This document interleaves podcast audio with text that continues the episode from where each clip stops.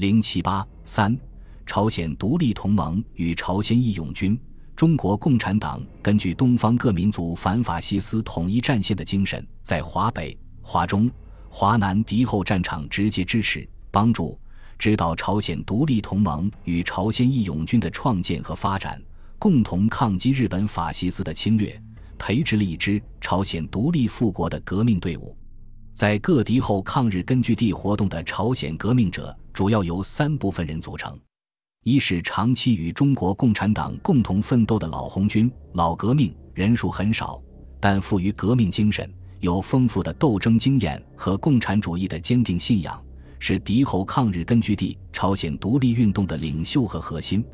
二是从大后方转移到敌后根据地的朝鲜义勇队成员，他们有一定数量，经历过抗日烽火的考验，并且有在大后方和敌后根据地工作和生活的比较。向往中共领导的抗日根据地，是敌后抗日根据地朝鲜独立运动的基干力量。三是来自华北、华中、华南沦陷区投诚、俘虏的日军朝籍士兵和投奔根据地抗日朝鲜侨民，他们深受日本殖民者的残酷统治和剥削，有着做亡国奴的切身体验和反抗日本法西斯的坚强意志，是敌后抗日根据地朝鲜独立运动的基本群众。抗日战争爆发后，中国共产党改变以往单纯与朝鲜共产主义者联系为与朝鲜独立运动各党派发生广泛的联系，积极支援他们的抗日复国斗争。中共主办的《新华日报》屡屡发表社论和评论，声援朝鲜独立复国运动。一九三八年七月和十月，中共领导人。时任国民政府军事委员会政治部副主任的周恩来，在武汉帮助和支持朝鲜青年战地服务团和朝鲜义勇队的建立。武汉沦陷后，朝鲜义勇队奉中国军方命令，分赴各战区参加抗日战争，但中国共产党仍对该队保持着相当的政治影响力。十一月下旬，该队部分队员随周恩来到了桂林。在八路军驻桂林办事处指导下开展工作。朝鲜义勇队曾积极参加了国际反侵略运动大会中国分会桂林支会的创建和周恩来在桂林发起的义卖现金运动。更为值得重视的历史事实是，一九三九年，朝鲜义勇队第二支队正式成立了中国共产党支部，直属新四军党委领导。中国共产党对朝鲜义勇队若干部分实施组织上的领导，具有重要的历史意义。它直接影响了随后朝鲜义勇队大部分队员向华北敌后抗日根据地的战略大转移。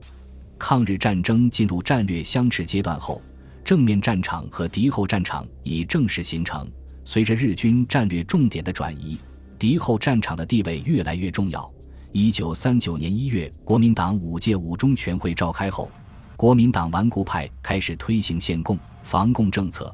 不仅使国共关系出现摩擦，而且朝鲜独立运动中的左倾党派也受到种种不公正待遇，难以在国民政府统治区立足。华北敌后散居着二十万朝鲜侨民，日寇正处心积虑地推行以韩制华的政策，他们竭力挑拨中朝关系。利用朝鲜侨民为其战争政策服务，粉碎日寇分化中朝团结的阴谋，争取华北的朝鲜侨民参加中国抗战，成为敌后根据地军民的一项重要任务。中国共产党根据新形势的要求，决定从一九三九年下半年开始，有计划的将在中共影响下的朝鲜义勇队各部陆续调往敌后抗日根据地。自此。朝鲜义勇队实现了向华北敌后的大进军和战略大转移。对此，国民党的官方档案中也有明确的记载。一九四一年十月二十九日，国民党中统局在《朝鲜各党派活动近况报告》中指出，朝鲜民族革命党内部分子素称复杂。自第二次欧战以来，日苏签订协定之后，该党不稳分子认为中日战局将改观。于是分至陕北活动，改八路军内炮兵团长吴挺原籍朝鲜，在中共颇有权威，以此咸与联络，悉得延安方面之欢心。据闻，朝鲜义勇队分队长朴孝三即号称朝鲜民族革命党灵魂之实证，均已前往等。一九四零年，朝鲜义勇队经八路军总部安排，北渡黄河，进入太行山革命根据地。首先受到薄一波领导的山西决死队的远道欢迎，接着又实现了与八路军三八五旅的胜利会师。八路军各级领导彭德怀、刘伯承、邓小平、罗瑞卿、陈锡联等先后会见朝鲜义勇队成员，热烈欢迎他们的来到。一九四一年一月十日至十二日。进入太行山抗日根据地的朝鲜革命志士，在八路军总部所在地山西同玉举行华北朝鲜青年联合会成立大会。会议选举武廷为会长，李维敏、张振光、韩德志分别为组织、宣传、经济部长，并通过联合会纲领。其要点是团结流亡在全华北的朝鲜青年，参加光复祖国的大业。拥护朝鲜全民族的反日统一战线，发动全朝鲜民族的解放战争，努力保护华北各地的朝鲜人，特别应对青年给予政治、经济、文化等利益，保护在中国沦陷区痛苦呻吟的朝鲜人民，反对日本帝国主义侵略中国，积极参加中国的抗日战争，赞助台湾民族解放运动和日本人民反战运动，结成韩日。台人民的反日联合战线等会议特别强调，中国抗日战争是和我们朝鲜民族解放运动有着密不可分的共同联系，号召朝鲜革命者积极参加中国抗日战争，打击日寇，促进朝鲜民族解放事业。朝鲜义勇队要抓紧培养干部，统一中国境内的朝鲜革命团体，把华北朝鲜侨民扩大到革命战线中来。朝鲜义勇队华北支队同时成立。随着敌后抗日根据地朝鲜侨民的日益增多和朝鲜独立活动的逐步开展，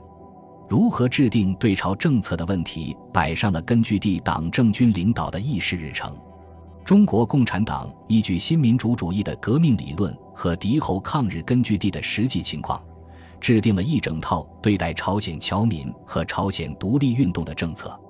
目前见到的主要文件有：晋冀鲁豫边区政府颁布的《优待朝鲜人民规程》，晋西北行政公署颁布的《积极帮助朝鲜革命活动的指示》，晋察冀边区政府颁布的《优待朝鲜人民办法》，山东临时参政会颁布的《优待朝鲜人民条例》等。主要内容是：一、援助朝鲜民族解放运动，迅速打倒日本帝国主义；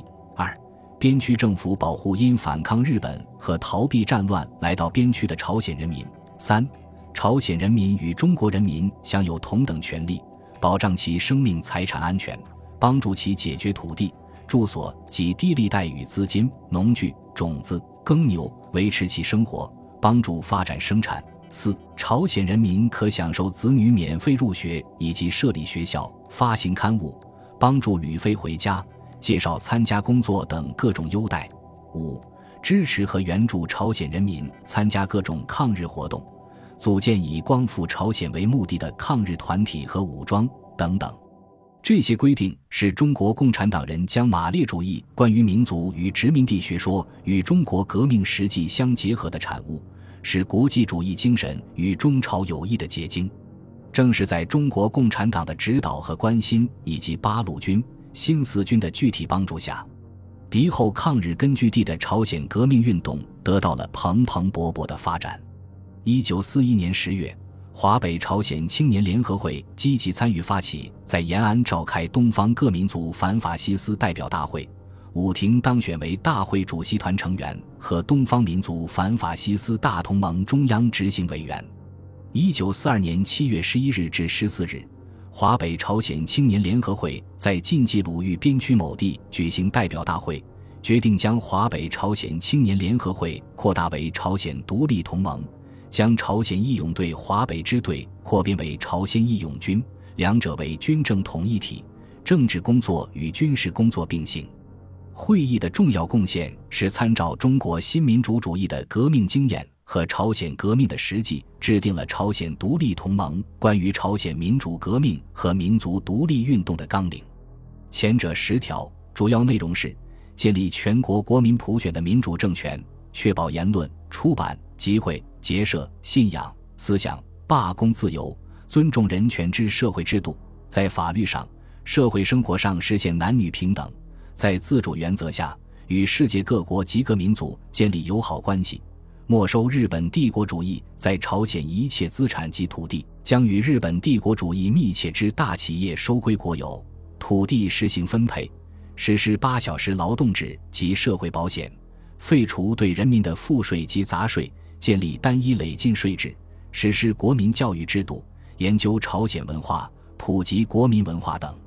后者七条主要内容是改善大众生活与增长革命力量，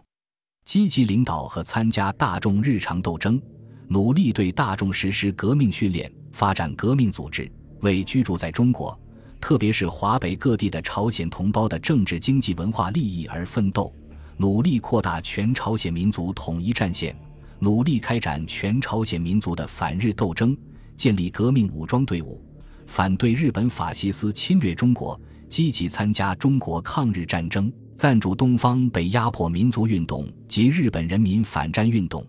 支持反法西斯正义斗争等。会议的另一成果是组成了一个强有力的领导核心。会议选举金白渊、武廷、崔昌义、韩彬、朴孝三、金学武、蔡野火、王志言、金昌满、李继民、陈汉忠、李春岩等十五人为中央执行委员，推选朝鲜老革命家金白渊为委员长，崔昌义、韩彬为副委员长。总部设组织宣传。经理三部及秘书处，同时任命武廷为朝鲜义勇军司令，朴孝三、朴一宇为副司令。这个领导核心为朝鲜革命运动的进一步发展提供了最重要的组织保证。十二月一日，朝鲜独立同盟又在山西太行抗日根据地创办朝鲜青年革命学校，金白渊为校长，朴一宇为副校长，张志民为校务主任。目标在于培养大批用马列主义理论武装的、富有实际斗争经验的朝鲜革命干部，这样就逐步形成了朝鲜独立同盟、朝鲜义勇军、朝鲜青年革命学校以及各根据地的分盟、支队、分校三位一体的朝鲜独立复国运动的新体制。本集播放完毕，感谢您的收听，喜欢请订阅加关注。主页有更多精彩内容。